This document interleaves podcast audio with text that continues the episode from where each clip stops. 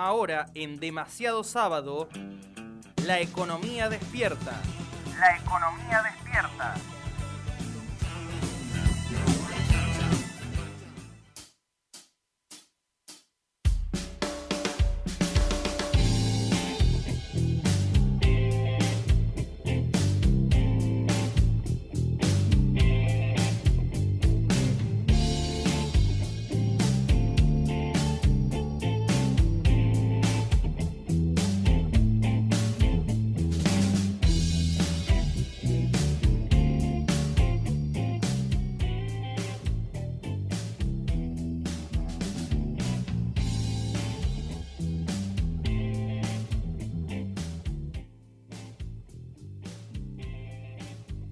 Sobre esta piedra, yo me pregunto, ¿para qué sirven las guerras?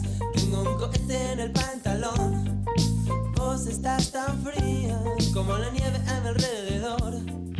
Vos estás tan blanca y yo no sé qué hacer.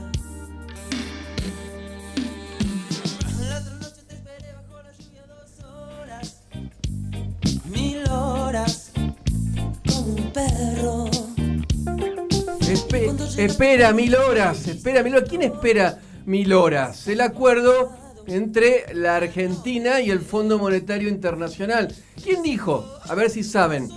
Seguramente en las próximas horas van a conocer el programa de los próximos seis meses con el Fondo Monetario Internacional. Esto fue el 28 de junio en la convención anual de la Cámara Argentina de la Construcción. ¿Quién lo dijo? Sergio ver, eh, Massa. Ajá. Sergio Massa. Lo que no dijo es, en las próximas horas, no dijo cuántas horas. Han pasado 574 horas, eh, un poquito más, bueno, estoy contando las de esta mañana, desde que Sergio Massa dijo eso. ¿Llegaremos a las mil horas y estaremos esperando como un perro? ¿O estará Massa esperando como un perro? Hubo rumores toda la semana respecto al acuerdo, que ya estaba. Al acuerdo me refiero al acuerdo con el fondo de cómo se condiciona la economía argentina, lo que será la economía argentina en los próximos días, en los próximos meses. El 31 de julio vencen 2.600 millones de dólares que Argentina le tiene que pagar al fondo, que no tiene las reservas para hacerlo, al menos los dólares. Lo podría hacer con yuanes, como hizo con los anteriores 2.700 millones de dólares, donde Argentina pagó con yuanes y no con dólares. Pero eso es lo que está ocurriendo, es decir, hay un vencimiento con el fondo, no hay plata para pagarlo, y el fondo no manda la plata para pagar, que eso es parte del acuerdo. El fondo nos da el dinero para pagarle al propio fondo.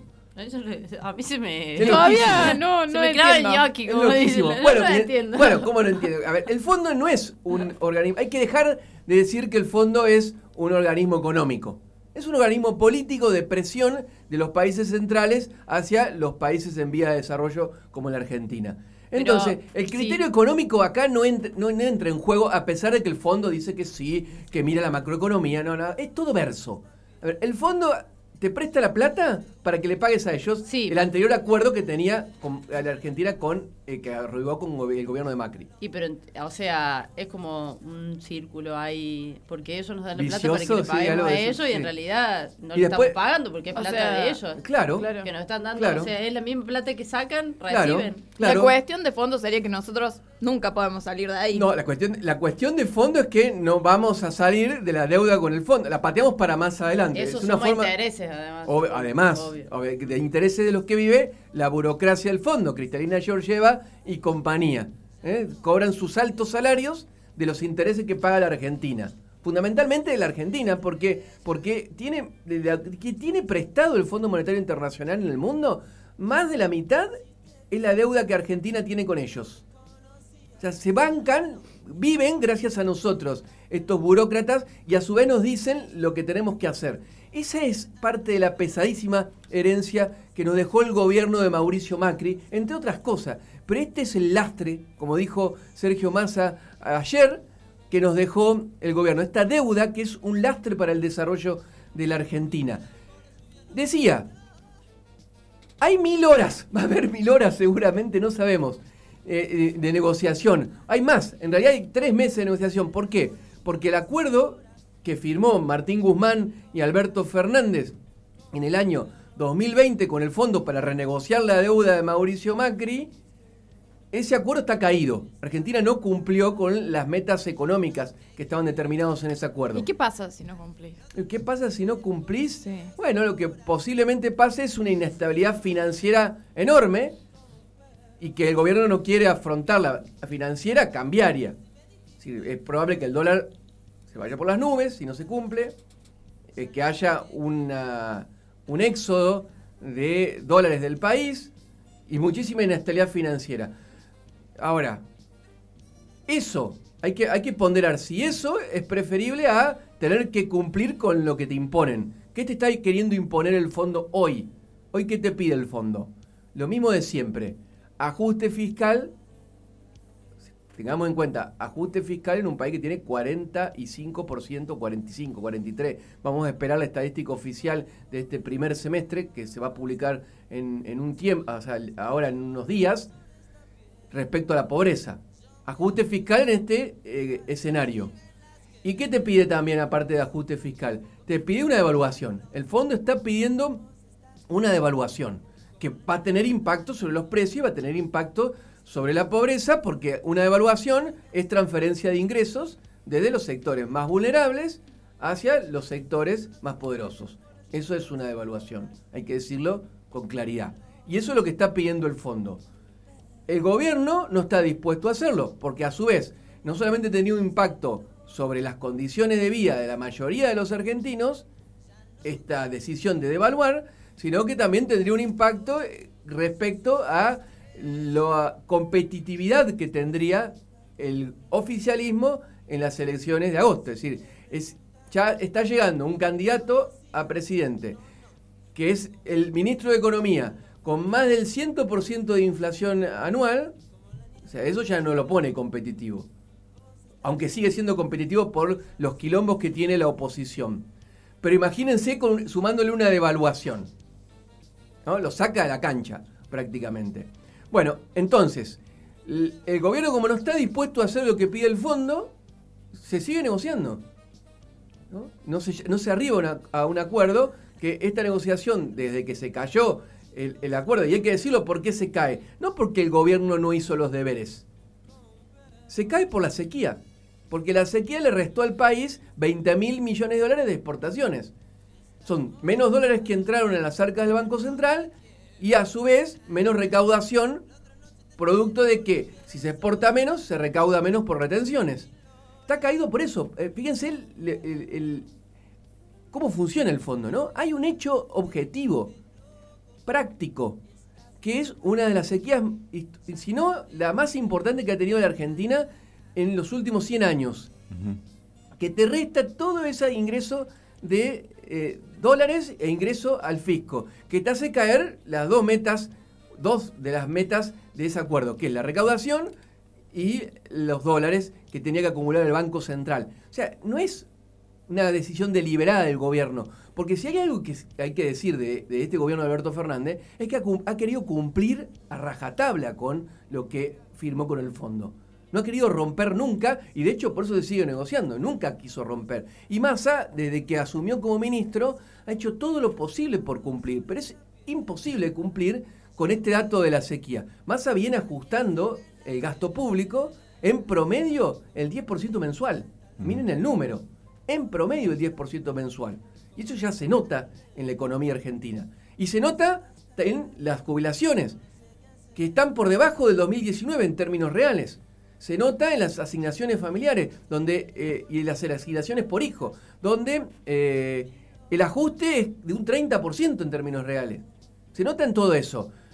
Pero al fondo no le, no le es suficiente. ¿no? Porque es una forma de disciplinarnos el acuerdo con eh, este organismo de crédito.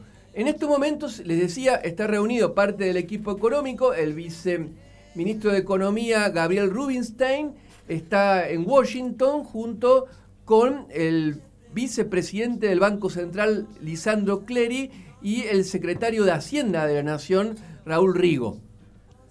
¿Qué están negociando? No devaluar. están negociando no, no seguir ajustando, porque a su vez el fondo, había un acuerdo de que el déficit fiscal para este año iba a ser de 1,9% del PBI. Ahora el fondo te pide, en este contexto de caída de la recaudación por la sequía, te pide 1,6. Te pide más. No flexibiliza.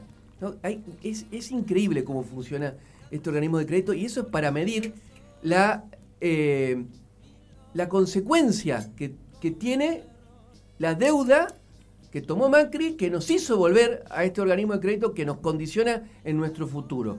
Porque pasa, parece que nos olvidamos ese día que se levantó Macri en el 2018, dijo, he decidido volver al, he decidido volver al fondo, sin discusión, con estas consecuencias de este crédito político que le dieron. Hubo rumores en la semana de medidas. Las medidas son básicamente así. Es devaluar sin devaluar. Decir, darle algo al fondo de lo que quiere. Se iban a anunciar el viernes todo el mundo estaba esperando, al menos lo que nos ocupamos de las noticias económicas, que ayer se anunciaran después de las 16 de la tarde. 16 horas. No pasó nada. ¿Por qué? Porque estamos en medio de una negociación, no se llega a un acuerdo. Las medidas eran devaluar sin devaluar. ¿Por qué digo esto? Porque las medidas planteaban un dólar soja 4, es decir, un dólar agro que no sería para la soja. O sea que no, hay, que dejar de llamarlo dólar soja los que hacemos economía eh, seguimos diciéndole dólar soja. No, sería un dólar agro. Es decir, un dólar más alto para los productos primarios de las economías regionales y para los productos eh, como el maíz, el girasol, la cebada, el sorgo y hasta ahí. Un dólar se decía, o se dice, porque los rumores, no, es que estas medidas han quedado eh, cajoneadas, es probable que se tomen en la semana, es a partir del lunes que conozcamos algo de todo esto oficialmente, de 350 pesos para estos productos. Y a su vez, algo que ya venía rumoreándose, pero era, estaba muy en el terreno de eh, off de los rumores, un dólar distinto para la importación. Es decir, más caro para importar. Sumándole al valor del dólar para importar el impuesto país que es el impuesto que se paga, por ejemplo, cuando alguien compra dólar ahorro, que es un impuesto del 30%. Todos rumores.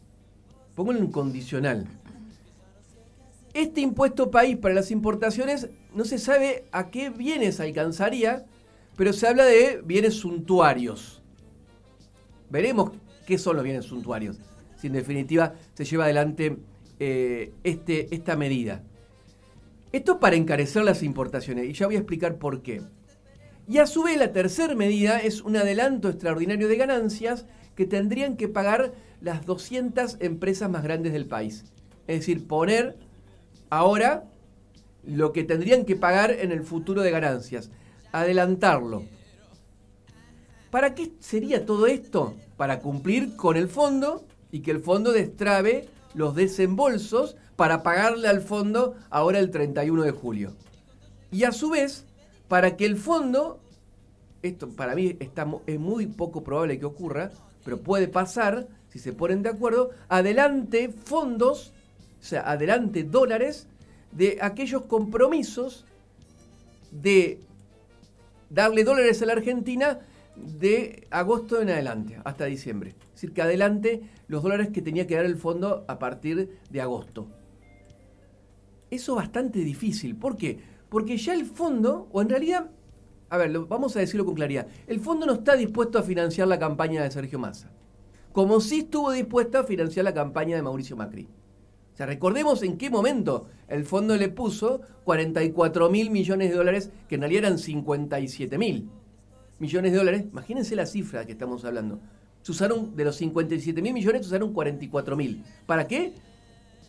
Para nada. O sea, para nada no. Para que se pudieran ir al dólar los que estuvieron especulando durante el 2017 y parte del 2018 con el gobierno de Mauricio Macri y la bicicleta financiera. Para que se pudieran ir del país los fondos que vinieron a especular. Llevarse los dólares, por supuesto. Que ahora los tenemos que pagar todos nosotros. Esa plata no está Pero esa plata la usó Mauricio Macri para sostener el valor del dólar en la previa electoral del 2019. Ahora el fondo no está dispuesto a financiar la previa electoral de Massa, con valores que son ridículos comparados con los 44 mil. Estamos hablando de que Massa le está pidiendo 8 mil, entre 8 mil y 10 mil millones de dólares. Que a su vez lo usaría Massa para pagarle al fondo, esos 8 mil y 10 mil millones de dólares. Y en, robustecer las reservas del Banco Central que están muy alicaídas. Pero para, Javi, sin ponernos, perdón, Elena Peñal levantando la mano para preguntar, ah, no, ah, no, me confundí, este, sin ponernos masistas, ¿no? ¿Habrá cierta intencionalidad del fondo para, para que efectivamente gane la reta? Porque, digamos, acá eh, no se está acompañando a Massa como si se acompañó a Macri. No, no lo sé. Yo creo que es un, dato, es un dato. al fondo le cae antipático aquellos gobiernos, yo creo que esto es lo que está pasando con, con, actualmente con el gobierno, que no le dicen que sí a todo. Claro. Si no, hubieran llegado a un acuerdo. Si no, llegas a un acuerdo fácilmente con el fondo. Claro sea, como no le dicen que sí a todo, me parece que no están dispuestos a desembolsar los dólares que Argentina necesita. Ah, bueno, está. Eso, eh, eso, también es otro dato, que, que no le dice que sí a todo es, es un dato. Es un dato. Eh, o sea, acá yo recuerdo en el 2018, Mauricio Macri no es que solamente le dijo que sí a todo lo del Fondo Monetario Internacional, sino que fue más eh, fondista que el fondo. Mm. O sea, cuando el fondo le decía, tenete, tené un déficit fiscal de 1 o 2% del PBI, no, cero. Claro. Fue se autoimpuso condiciones más duras que las que el propio fondo pedía. Acá o sea, se autoimpuso, nos autoimpuso condiciones más duras, que, porque Macri no, las, no pagó las consecuencias. Claro. Está claro que no las pagan. Eh, bueno, ¿cuál es el objetivo del gobierno con estas medidas? Mejorar la recaudación para cumplir al menos con el 1,9% de déficit respecto al PBI y eh, mejorar el ingreso de dólares a un banco central. ¿Por qué digo mejorar el ingreso de dólares a un banco central? Porque un banco central que ayer vendió 83 millones de dólares en la plaza eh, cambiaria. De eso se desprendió. En la semana se desprendió de más de 200 millones de dólares. Y en el mes de junio perdió lo tengo anotado por acá, más de 5 mil millones de dólares se perdieron de las reservas. En este momento las reservas brutas, ya voy a explicar lo que es reservas brutas, ustedes quieren ver, anticipar una crisis y vean cuántas reservas tiene el Banco Central. Mm. Las reservas brutas del Banco Central alcanzan los 25 mil millones de dólares. Esto implica que si el Banco Central nos ponemos a hacer numeritos entre los dólares que tiene y los dólares que debe, nos encontramos con que está en 5 mil millones de dólares de 5 mil y 8 mil millones de dólares de reservas netas negativas. ¿Qué quiere decir esto? Que por ahí vamos a encontrar en los eh, diarios que las reservas están en negativo. Quiere decir que para pagar las importaciones de aquello que nosotros consumimos diariamente, para eh, que estén los dólares de los que tienen la fortuna de ahorrar en dólares, con los 200 dólares de cupo mensual, el banco está usando plata prestada. ¿Se entiende? El nivel de gravedad. Es decir, no hay dólares para importar y en parte por esto también se busca, se buscaría encarecer las importaciones, hacer más caras las importaciones y no hay dólares para, menos para el ahorro. O sea, habría que terminar con esto de los dólares ahorro cuando no hay dólares.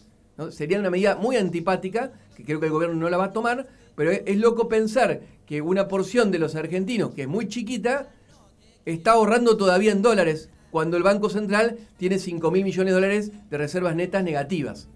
¿no? Cuando estamos endeudando, estamos usando el Schwab chino, por ejemplo, que no se sabe bien, porque es confidencial el acuerdo con el, el gobierno de Xi Jinping, no se sabe bien cuánto es el interés que tiene que pagar la Argentina por usar yuanes para sus importaciones.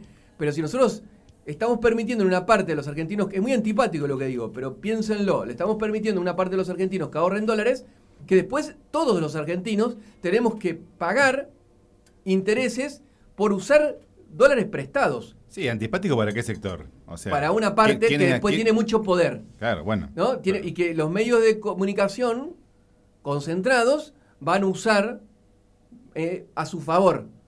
¿no? Yo recuerdo eh, movilizaciones en la ciudad de Río Cuarto muy muy eh, con mucha cantidad de gente que fue- eh, tenían que ver con que no podían comprar dólares. No sé si se acuerdan, 2000, Mm, Sí, sí, 2012. 14, no, 2012. 2000, 2000, no, porque el CEPO, ah, 2012. Sí. El CEPO se puso con Cristina en 2011. ¿no? Eran movilizaciones muy contundentes de gente protestando porque no podía comprar dólares en la ciudad. Son cosas que, que nos pasan. ¿no? El dólar es el termómetro de la situación política. Es el precio más político de la economía argentina. El Banco Central les decía, pierde dólares y a su vez, también esta semana se conoció la balanza comercial del mes de junio. ¿Qué es la balanza comercial del mes de junio? ¿Cuál ha sido el resultado de lo que le vendemos al resto del mundo y lo que le compramos al resto del mundo? O sea, la Argentina, ¿cuánto le vende? Es decir, cuánto exporta al mundo y cuánto eh, le, le compra al mundo. Y arrojó la balanza comercial la mayor caída en las exportaciones desde 2009. 35% cayeron en promedio las exportaciones, pero no solamente las exportaciones de productos primarios, decir, de soja, de, de- de trigo, todas las exportaciones, inclusive las industriales. Y esto nos llevó a que Argentina tuviera en junio un déficit comercial de 1.727 millones de dólares. Ustedes miran, ¿es poco, es mucho? Miren, ese déficit es el más alto de la historia desde que se llevan registros de la balanza comercial, es el más alto. Es decir, fíjense la situación compleja, cómo está negociando la Argentina con el fondo, en qué desventaja. Banco Central sin reservas y caída monumental de las exportaciones. Ahora, las importaciones caen menos. ¿Y eso por qué? Porque el nivel de actividad, si descontamos la sequía, el nivel de actividad en algunos sectores, es decir, la actividad económica en algunos sectores, sigue siendo algo positivo. O sea, sigue siendo algo que nos está mostrando ciertos buenos números. Es decir, la economía está en una meseta, no está cayendo, está entrando en una meseta y esto lo mostró el estimador mensual de actividad económica del mes de junio, que también dio a conocer el INDEC. Las posibles consecuencias de las medidas, y con esto voy cerrando la columna de hoy de la economía despierta. Va a haber más inflación se toman estas medidas de un dólar más caro para la exportación y un dólar más caro para la importación. ¿Por qué va a haber más inflación? Porque el dólar agro o dólar soja, como se conoció popularmente, implica más emisión monetaria. Acá la doble vara, ¿no? Que tenemos, o que tienen algunos. Una emisión que es buena y una emisión que es mala. Es buena la emisión cuando le damos a los sectores exportadores un dólar más alto. ¿Por qué digo acá hay emisión ahí? Porque la diferencia entre el dólar oficial y el dólar agro o el dólar soja se tiene que pagar de alguna forma y lo hace el Banco Central emitiendo pesos. Acá la emisión es buena, esta no genera inflación.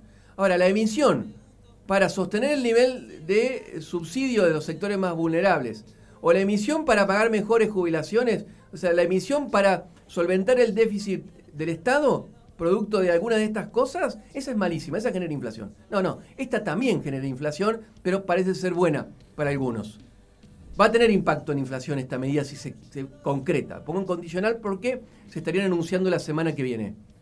Y el impacto en costos que va a ser impredecible.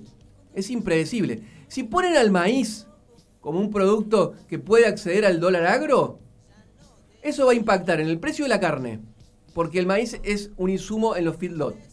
Va a impactar en el precio de los lácteos, porque el maíz es un insumo que se le dan de comer a las vacas en los tambos. Va a impactar en la producción porcina, porque el maíz es un insumo en los criaderos de cerdos.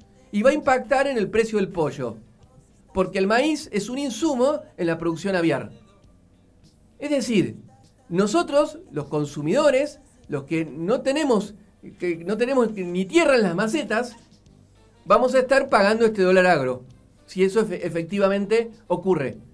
Es una transferencia de ingresos entre los que no tenemos nada que ver con esto y los que pueden exportar, es decir, entre el sector exportador. Y después no sabemos cómo va a impactar en los costos de producción de las empresas el dólar, el supuesto dólar más caro para importar. Va a depender de cuán eh, amplio es eh, la medida en cuanto a qué bienes estaría grabando. Todo esto impacta en la pobreza. Esta semana se conoció el costo de la, eh, canasta básica, la que mide pobreza. 232.427 pesos necesitó una familia tipo, es decir, de cuatro integrantes, durante el mes de junio para no ser pobre. Y ustedes me dirán, ¿es poco, es mucho 232.000? Miren, son más de dos salarios mínimos en la Argentina, que también se actualizó ahora en julio, que quedó en 105.500 pesos. Es indigno. Es indigno que una familia en el que papá, mamá o el que fuere, si los dos jefes de familia tienen un ingreso, y son muchos en la Argentina, que es un salario mínimo, no alcancen a cubrir la canasta indispensable para no ser pobre. Es decir, es pobre en la Argentina trabajando y los datos de INDEC están mostrando esto, que la mitad de los trabajadores en Argentina, sus ingresos durante el mes de junio quedaron 10 puntos porcentuales por debajo de la línea de pobreza. Es decir, 10 puntos abajo de esta canasta de 232 mil pesos para no ser pobre, para vivir al menos con lo indispensable. El Fondo Monetario nos habla de retrasos en el dólar. En un informe, para meter presión, dijo que el dólar estaba atrasado 25% en la Argentina y que había que devaluar. Ahora, de estos retrasos nadie habla. De los retrasos del salario. En la Argentina, donde los trabajadores cobran por debajo de la canasta básica para no ser pobre. Son retrasos que al fondo no le importan y que a una parte del poder parece tampoco no importarle.